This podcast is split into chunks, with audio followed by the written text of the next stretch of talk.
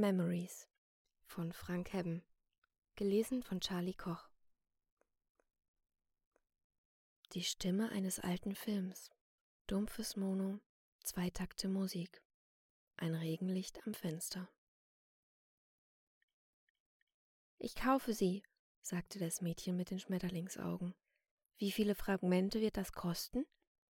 Der Händler beugte sich über den Transmitter, ein Gerät in der Form eines Kubus, links und rechts die Drähte und die goldenen Haftungen für die Stirn. Fünfzehn. Was? Fünfzehn? Mit zwei Fingern knibbelte das Mädchen die Haftung ab. Das sind ja mehr als drei Erinnerungen. In bester Qualität, ergänzte der Händler und setzte sein Verkaufslächeln auf. Glasklare Bilder, saubere Gefühle, wir nehmen nur Alpha-Memories. Teuer, teuer. Und zu Recht. Der Händler öffnete die Hände. Diese Erinnerung stammt aus dem Jahr 1964, Westeuropa, Frankreich vielleicht. Sie ist mehr als 200 Jahre alt. Sein Lächeln wurde breiter. La Bohème, wenn Sie wissen, was ich meine. La Bohème, wiederholte das Mädchen nachdenklich. Gut, okay. Tauschen Sie auch schlechte? Kommt drauf an. Ich habe ein Erlebnis aus der Schuhfabrik, zwei Nächte im Gefängnis und den Mord an meiner Mutter. Der Händler sog die Luft durch die Zähne. Mord? Wir sind ein seriöses Geschäft. So etwas können Sie hier nicht tauschen. Erinnerung an Bücher, an Filme, die unsere Regierung vernichten ließ. Das nehmen wir gerne. Sonnenuntergänge, Erinnerungen an Tiere und Pflanzen, ein Picknick im Wald. Haben Sie solche Fragmente? Nein, antwortete das Mädchen traurig, und ihre Augen schillerten in tausend Farben. Oh, ich hatte mal einen Hund. Ein Hund? Dafür gibt es Sammler. Welche Rasse? Weiß ich nicht. Er hatte ein königsblaues Fell. Der Händler winkte ab. Keine Schöpfung, tut mir leid. Ich überlege es mir nochmal, flüsterte das Mädchen. Sie stülpte die Kapuze ihres Plastikmantels über den Kopf und zerrte an den Bändern. Auf Wiedersehen. Beehren Sie uns, sobald Ihnen was Gutes widerfahren ist. Der Händler nahm die Haftung ab. Schönen Abend wünsche ich. Tropfen für Tropfen, saurer Regen, manchmal Blut, rot gefärbt durch Neonlicht, ein Club in den Schatten. Drinnen waren die Stimmen künstlich abgedämpft, nur angenehmes Murmeln drang aus den Sitznischen. Das Mädchen hatte sich ans Schaufenster gesetzt und beobachtete die vorüberdrängenden Menschen. Es regnete in Strömen. Was darf ich dir bringen? fragte die Kellnerin und stellte das Tablett mit den Tassen ab, um die Hände frei zu haben. Sie zückte Zettel und Stift, wartete. Sunburn ohne Eis. Das Mädchen schaute sie nicht an. Doppelt. Schlechter Tag, was? Schlechtes Leben. Der Regen fiel. Zwei Männer gingen vorüber, eine Frau, ein Mann, ein Polizist. Hastig drehte sich das Mädchen weg. Wie heißt du? fragte die Kellnerin. Celine. Kopf hoch, Celine. Bloß nicht unterkriegen lassen. Sunburn ohne Eis. Doppelt. Kommt sofort. Celine streifte ihre Tasche und den Plastikmantel ab, hängte beide am Haken auf. Als die Kellnerin mit dem Drink zurückkam, bezahlte sie direkt und passend, gab kein Trinkgeld und verkroch sich dann im Winkel zwischen Polsterung und Fenster. Ihr Atem beschlug die Scheibe. Vorsichtig setzte sie das Glas an die Lippen und nippte daran. Sie schloss die Augen und dachte an ihre Lieblingserinnerung, die einzig schöne, die sie noch hatte. Alle anderen waren verkauft. Das Meer, blau und weit, so kalt und klar, sein gleichmäßiges Atmen, ein und aus, oben Vögel und die Sonne. Der Cocktail zeigte Wirkung, ein warmes Kribbeln im Bauch wie Liebe, und Celine seufzte lustvoll. Jetzt ging es ihr viel besser. Sie bestellte noch ein Glas. Sunburn? fragte die Kellnerin. Doppelt. Kommt sofort. Warte mal, sagte Celine. Ich suche jemanden. Einen, der schlechte Memories eintauscht. Willst sie loswerden, nicht wahr, Kleines? Was ist es? Eine unglückliche Liebe? Herzchen, damit plagen wir uns doch alle rum. Kennst du da jemanden? fragte Celine leise. Vielleicht nimmt sie die Nadel. Schlechte Erinnerungen und neue Rauschgifte, das hält sie am Leben. Selbst kann sie nichts mehr fühlen. Probier es, biete sie ihr an. Sie lungert am Hafen, auf dem Flohmarkt der Träume. Ich weiß, wo das ist. Such hinter den Ständen. So, ich bring dir mal den Cocktail. Danke. Als die Kellnerin zurück an den Tisch kam, kippte Celine das Getränk hinunter, bezahlte und stand auf. Sie griff nach ihrem Mantel und zog ihn über, nahm ihre Tasche und verließ die Bar. An der nächsten Ecke bog sie links ab und folgte den Straßen, bis sie den Flohmarkt am Hafen erreichte. Nach kurzem Suchen fand sie die Nadel, müde an eine Lampe gelehnt. Eine Frau in den letzten Jahren, ausgemergelter Körper, die Wangen traten hervor. Man nennt dich die Nadel? Wer will das wissen? Ihre kristallblauen Augen durchbohrten sie. Neonimplantate. Schlechte Memories. Tauschst du sie? fragte Celine. Hast du dein Stofftier verloren? Die Nadel zog die Lippen bereit. Ich rede von Mord. An meiner Mutter. Kurzes Schweigen. Du dummes Ding, sagte die Nadel. Blutjung und schon dein Leben versaut. Nein, nein, ich war das nicht. Ach so. Gute Qualität? Denke schon. Okay, sagte die Nadel. Lass mal sehen. Sie langte hinter die Laterne, wo ihre Habseligkeiten standen, holte einen Kubus hervor und klebte die Haftungen an die Stirn. Komm her, ich schau's mir an. Die Nadel winkte. Celine tastete nach ihrer Waffe, zögerte kurz und trat heran. Ich will etwas Schönes dafür. Was Schönes willst du? Eine Erinnerung an Schnee? So etwas hast du? fragte Celine verblüfft. Ich? Ein Lachen schüttelte die Nadel. Na klar. Was hast du dann? Wie wär's mit Clowns? Ein alter Traum mit Clowns. Gut, warum nicht? Komm näher. Nacht. Dunkel ist die Gasse. Ein Skapell, nein zwei. Gravierte Klingen. Ein Drache auf dem einen, ein Teufel auf dem anderen. Ritsch, ratsch, Blut überall. Jetzt ich, sagte die Nadel und drückte auf den zweiten Transmitterknopf. Haha, die Clowns, bunt und lachend, die Torten fliegen, tatü, tata, tatü, tata, seht da, da kommt die Feuerwehr. Celine kicherte vergnügt. Sie wusste nicht warum, doch sie fühlte sich erleichtert. Ein Schatten war von ihrer Seele gewichen. Entspannt nahm sie die Haftung ab. Ein guter Tausch, sagte sie zur Nadel. Gefällt's dir? Ich bin auch zufrieden. Starke Emotionen, Angst. Sie dachte an die Nacht. Ah, gut, sagte sie, und dann Moment mal, ich kenne diesen Kerl. Wen? Den mit den Skalpellen. Keine Ahnung, wovon du redest. Celine wandte sich zum Gehen. Vom Mörder deiner Mutter. Sie hielt inne. Was? Die Wirkung des Sunburns verpuffte. Salvador Dali. Dali? fragte Celine und öffnete beiläufig den Verschluss ihrer Tasche.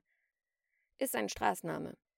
Die Nadel griff in ihren Mantel und kramte nach einer Dose, öffnete sie und steckte sich drei Pillen in den Mund. Ihre Pupillen flackerten, wurden erst gelb, danach blutrot. Seit Jahren wildert er im goldenen Viertel, sammelt Organe und Haut für seine Kreation. Es gibt Käufer für diese Art von Kunstwerken. Ich habe eine Ausstellung gesehen, erst neulich. Ich will sämtliche Erinnerungen. Mädchen, lass es, der ist wirklich gefährlich. Ich will sie alle. Celine zog ihre Pistole hervor. Alle will ich, alle. Und meine will ich auch zurück. Blaues, weites Meereslicht. In der Halle Bilder, klar und kalt. Organe, Fett. Sein gleichmäßiges Atmen. Er lacht, er lächelt. Gieriges Entzücken. Eine Frau will und kauft sie. Für Delanis. Oben Vögel und die Sonne. Nein, schrie Celine, während sie die Haftung abriss. Du hast sie mir versaut mit deinem Schrottgerät. Sie setzte der Nadel die Pistole auf die Kehle. Ich, keuchte die Nadel. Was habe ich? Celine entsicherte die Waffe. Nicht sie, alles nur nicht sie. Es tut mir leid, ich wollte nicht. Langsam ging die Nadel auf die Knie. Bitte.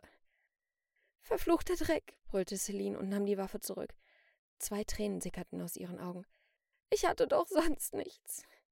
Dann drehte sie sich um und rannte davon.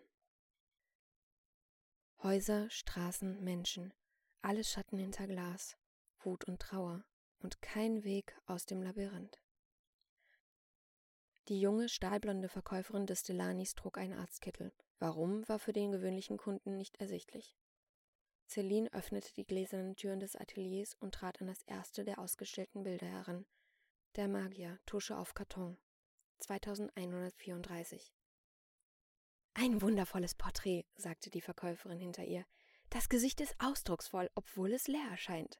Diese brennenden Augen, die skelettierten Wangen, hohl, aber markant. Was kostet es? fragte Celine. Die Verkäuferin lächelte künstlich. Oh, das kannst du dir nicht leisten. Bei einer Versteigerung würde es mehr als 28.000 bringen. Fragmente? Ach was, lachte die Verkäuferin. Cash. Sie deutete auf einen Ständer mit 3D-Postkarten. Aber wir führen erstklassige Abzüge, die du an deine Freunde schicken kannst. Celine wandte sich ab. So gut gefällt mir das gar nicht. Sie spähte zu einem arztgrünen Vorhang, der diesen Raum vom nächsten trennte. Ich stehe mehr auf organische Kunst. Ah, machte die Verkäuferin, wobei sie ihr künstliches Lächeln aufsetzte. Celine fragte sich, wie viel das wohl gekostet hatte. Du hast davon gehört? Von Dalis Bildern? Ja, genau. Ich war Gast der letzten Ausstellung. Und du willst sie nochmal sehen, ergänzte die Verkäuferin. Das verstehe ich. Er ist ein wahrer Künstler, macht einem eine Gänsehaut. Besser kann man's nicht beschreiben, bejahte Celine. Sie wusste, das Lächeln zu kopieren. Kann ich sie mir jetzt anschauen? Heute bin ich allein im Laden, weißt du. Ich habe keine Zeit für diese Art von Gefälligkeiten. Bitte. Okay, für dich mache ich mal eine Ausnahme. Die junge Frau im Kittel zwinkerte ihr zu. Aber nur kurz. Vielen Dank, sagte Celine. Keine Ursache. Komm, Sie teilte den Vorhang und ließ Selim passieren. Beide gingen einen langen Korridor entlang, danach zwei Treppen hinab. Seitlich öffnete sich ein Atelier, das arktisblau ausgeleuchtet war.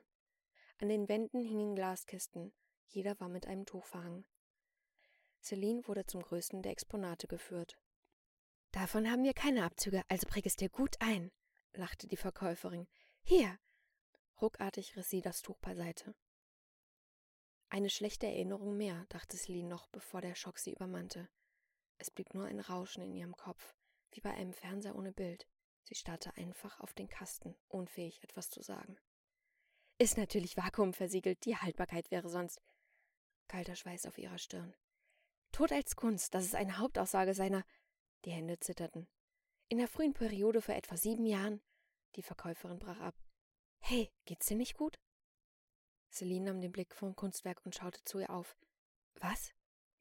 Ich sagte, geht's dir nicht gut? Oh, doch, doch, hier drin ist es nur so schrecklich kalt. Die Verkäuferin zog das Tuch über den Kasten. Wir müssen diesen Raum kühlen, auch wegen der Haltbarkeit. Sie ging zur Tür. Celine folgte ihr. Mehr Zeit habe ich leider nicht. Vielleicht morgen wieder. Danke, brachte Celine hervor, während sie versuchte, den Schwindel wieder abzuschütteln. Ich hätte gern ein Autogramm. Von mir? Die Frau zwinkerte ihr zu. Du meinst von ihm? Autogrammkarten führen wir leider nicht, da musst du ihn schon selber bitten. Wann ist die nächste Ausstellung? Heute? Du meinst Vernissage? Nein, wie kommst du darauf? Wo kann ich denn Salvador Dali finden? Mann, du bist wirklich schwer begeistert von ihm, was? Die Verkäuferin lachte. Ist selten, dass sich junge Mädchen so stark für moderne Kunst interessieren. Sie stiegen die erste Treppe hinauf. Am Absatz der zweiten blieb Celine plötzlich stehen. Wo finde ich den Künstler? Wo? Namen und Adressen dürfen wir leider nicht herausgeben. Nächste Woche hast du Gelegenheit. Celine zog ihre Waffe aus der Tasche, zielte zuerst auf die Brust, dann auf den Hals der Verkäuferin. Die Adresse von diesem Irren, sofort, das sage ich kein zweites Mal. Du bist ja verrückt, sagte die Frau gelassen. Jetzt steck die Pistole weg und verschwinde, ansonsten hole ich die Polizei. Sie drehte sich zur Treppe und stieg etwas höher, bis Celine ihr die Beine wegtrat. Hart knallte ihr Kinn auf die Stufen. Sie schrie vor Schmerzen. Wo lebt dieses Schwein? presste Celine durch die Zähne. Raus damit! Er ist Arzt im St. John's Hospital, keuchte die Verkäuferin. Sie betastete ihr Nasenbein, um zu sehen, ob es vielleicht gebrochen war. Er, er lebt und arbeitet dort. Sein Name? Dr. Randall. Er heißt Dr. Randall. Zögernd stand die Frau von der Treppe auf. Du, du bist ja fanatisch, lass ihn in Ruhe. Runter, zischte Celine und streckte die Waffe vor. Los! Sie drängte die Verkäuferin die Treppe abwärts und in den Raum mit den Kunstwerken hinein. Stell dich an die Wand. Nein, bitte nicht, flehte die Frau. An die Wand, schrie Celine. Den Rücken zu mir. Hastig griff sie in die Tasche und holte einen kleinen Kubus hervor. Nimm die Haftung. Du, du sollst die Haftung nehmen, verdammt. Kleb sie an die Stirn.